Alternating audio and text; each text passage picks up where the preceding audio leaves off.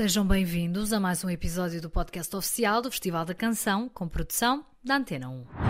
E se há umas semanas parecia que ainda estava longe de acontecer, o sonho torna-se agora real. É já na próxima terça-feira, dia 10 de maio, que Amaro e o corpo se escolhido sobem definitivamente ao palco do Palo Olímpico para representar Portugal na primeira semifinal da Eurovisão 2022. E porque não há ninguém melhor para nos falar de tudo o que se vive nesta experiência, conversamos com Amaro e com as suas companheiras que sobem ao palco no dia 10 de maio. Diana Castro, Carolina Leite, Beatriz Pessoa e Beatriz Fonseca. Os minutos que se seguem são de boa disposição. Esperem só pelo fim deste episódio. É a azeitona no topo da pizza. A primeira vez na Eurovisão ninguém esquece que o diga a nossa representante. Está a ser incrível, tem sido super divertido passar os dias inteiros com a delegação portuguesa uh, e com as mulheres que vão cantar comigo, cada dia melhor que o, que o outro.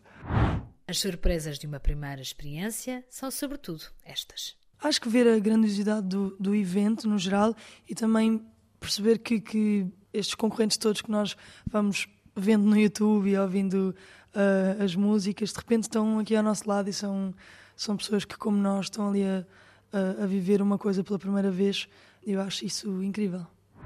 E já houve oportunidade de conviver com os restantes participantes? Sim, já fomos jantar com a Amanda, da Grécia, uh, que na realidade também é norueguesa. Conhecemos a Mia na rua, hoje conhecemos mais alguns também da Letónia e da Lituânia. E eu acho que isto é só o início, não é? Agora a parte gira vai ser uh, viver mais dias e ir conhecendo mais, mais dos outros concorrentes.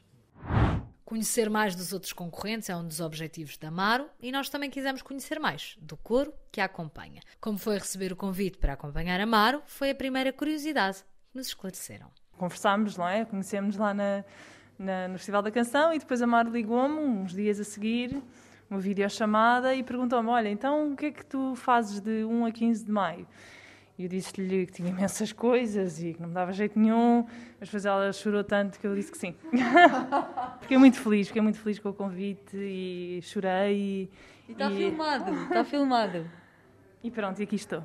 Eu conheci a Mar no início deste ano, um, ehm, num, num grupo de amigos que se juntou para, para tocar e cantar umas coisas. Um, ehm, e entretanto, desde aí fomos, fomos falando. E hum, na altura do festival, depois da primeira semifinal, uh, quando ela passou, uh, estávamos no meio de uma conversa e ela perguntou: Olha, estou aqui com uma, com uma ideia gira, queres vir cantar comigo? E eu fiquei tipo: Ah, onde? Como? Quando? E, e, fez a proposta, disse que estava a tentar juntar um grupo de, de pessoas mais pequeno para que pudesse entrar no, na, na final do festival uh, para cantar esta música e obviamente que eu disse que sim e pronto, e agora vim para Turim fazer o mesmo com um grupo muito bonito também. Eu acho que de todas, acho que era que conhecia menos bem Amaro. Uh, já tínhamos cantado no casamento de uma amiga em comum e acho que a conhecia assim mais de Olá e Adeus. E de repente olho para o telefone e vejo uma mensagem de um número desconhecido a dizer Olá Beatriz, é Amaro.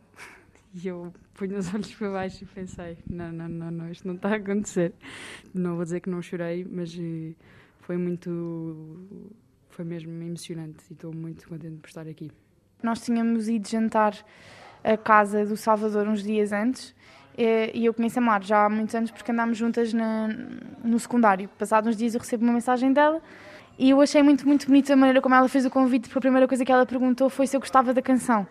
E isso é uma, uma característica muito bonita da Mar, que é ela é muito, ela é muito humilde e ela, ela faz mesmo o que ela gosta e o que ela faz é pela música. E eu acho que ela gosta de se rodear de pessoas que sintam o mesmo. E por isso é que este grupo faz tanto sentido, porque somos todas cantoras com as nossas carreiras independentes e com a nossa música, que é muito diferente. Somos todas muito diferentes umas das outras, mas o que nos une é mesmo a música e, e a paixão por cantar e por escrever canções. Uma paixão comum e uma experiência que vai marcá-las para sempre. Acho que aqui, se calhar sem ser Amaro, somos todas cantoras que ainda não ainda não tivemos a oportunidade de pisar palcos tão grandes. E então acho que a entrada agora no palco da Eurovisão, ver aqueles LEDs gigantes, aquele é, é mesmo um estádio uh, e acho que isso também foi importante para todas viver essa experiência, que vai ser um marco certamente na carreira uh, de todas e mais do que isso vai ser uma coisa que nos vamos lembrar para sempre e, e é bom partilhar essas memórias com pessoas de quem nós gostamos e com quem nos sentimos bem. Uh, estamos no grupo dos sonhos, tipo, é só uh, pessoas de quem gostamos uh, e, e, somos todas muito diferentes e acho que todas juntas, todas juntas fazemos um conjunto muito especial. Quando estamos a, a ser coro, estamos a usar a voz como se fôssemos um instrumento. e isso depois também nos dá um, um sentido de unidade muito grande. Uh, ninguém aqui está para brilhar ou para, ou para fazer uma coisa sozinha. Tem muito mais a força do conjunto do que a força do individual. Uh, por isso eu acho que isso é o que é mesmo especial. Uh, e acho que o bom deste grupo é que não temos de forçar nada para que isto aconteça, porque cada uma por si consegue tornar aquele momento o seu momento e o momento de todas ao mesmo tempo, e isso é, é brutal. Os dois primeiros ensaios já aconteceram, o balanço da nossa mar é muito positivo. O primeiro foi mais difícil, digamos assim, mais cru, houve uma, uma adaptação maior, bom, teve que haver uma adaptação maior, uh, mas pronto, depois, obviamente, pedimos vários ajustes e, e agora no segundo ensaio realmente notou-se uma, uma diferença muito grande, uh, ficámos super felizes com o resultado e agora é, é esperar que, que realmente na semifinal uh, seja ainda melhor. Sobre o maior desafio desta participação? Essa, essa adaptação ao, ao, palco maior e entender que muita gente vai ver e que realmente há algumas expectativas uh, até dos portugueses. Claro, estou a representar o meu país e, e portanto, só esse ajuste de, de, de pressão e expectativa, mas vamos dar o nosso melhor e, portanto, também há essa segurança. O espírito de grupo da delegação é sempre uma parte fundamental na participação portuguesa. Muitas vezes, para quem está em frente às câmaras e para quem está em cima do palco estar confortável, é muito importante existir toda uma equipa por trás que consiga fazer esse trabalho. E, portanto, queria agradecer, acho que em nome de todas, eh, à delegação que nos acompanha, eh, à Carla, à Maria, ao Filipe, ao Daniel, ao Fernando e à Alexandra, porque são de facto maravilhosos. Tem sido incrível, tem sido mesmo, mesmo incrível. Eu, eu já tinha uma ideia maravilhosa, claramente não é do festival, porque deu para conviver e para conhecer e portanto eu já eu já vinha muito entusiasmada, mas realmente tem sido uma surpresa ver que quer dizer, somos 12 e não há nunca não há nunca alguém que refila, alguém que traz a energia para baixo e é enfim, tem sido realmente, eh, eu acho que a melhor parte desta, desta viagem louca que nós estamos a viver. Uma viagem que acompanhamos a par e passo, também na Antena 1 e nas redes sociais do festival, que estão em constante atualização. Parte do nosso segundo ensaio já está disponível no Instagram do festival e no YouTube da Eurovisão. As reações portuguesas, e um pouco por todo o mundo, são cada vez melhores e adensa-se a expectativa na representação portuguesa deste ano. Ainda antes da grande gala, de dia 10 de maio, há ensaios pela frente. As energias vão estar todas com a nossa Saudade de Saudade, na primeira semifinal Eurovisiva, que acontece na próxima terça-feira, em direto na RTP1. Eu estou de volta na próxima semana, à altura em que já saberemos se estamos ou não na grande final da Eurovisão deste ano. Fiquem ligados também à Antena 1, com dedos cruzados para a nossa participação e com muita música sempre. Parece que ainda antes de fecharmos este episódio temos um pedido especial da nossa representante.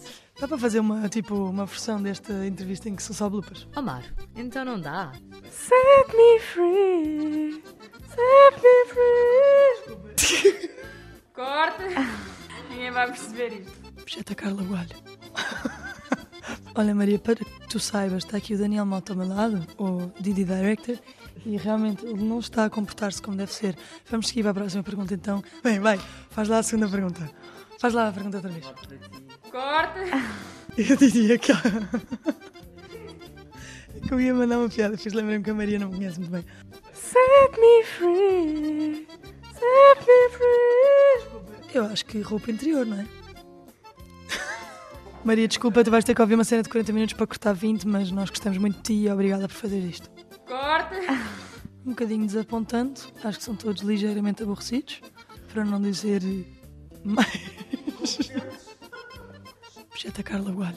Set me free, set me free. Essa toda a gente não sabe. Gostaste do meu? Toda a gente não sabe. Próxima pergunta. Era isto? Então pronto, Maria, obrigadíssima. E já sabes, quando eu voltar, vamos ao podcast novo. Um beijinho muito grande.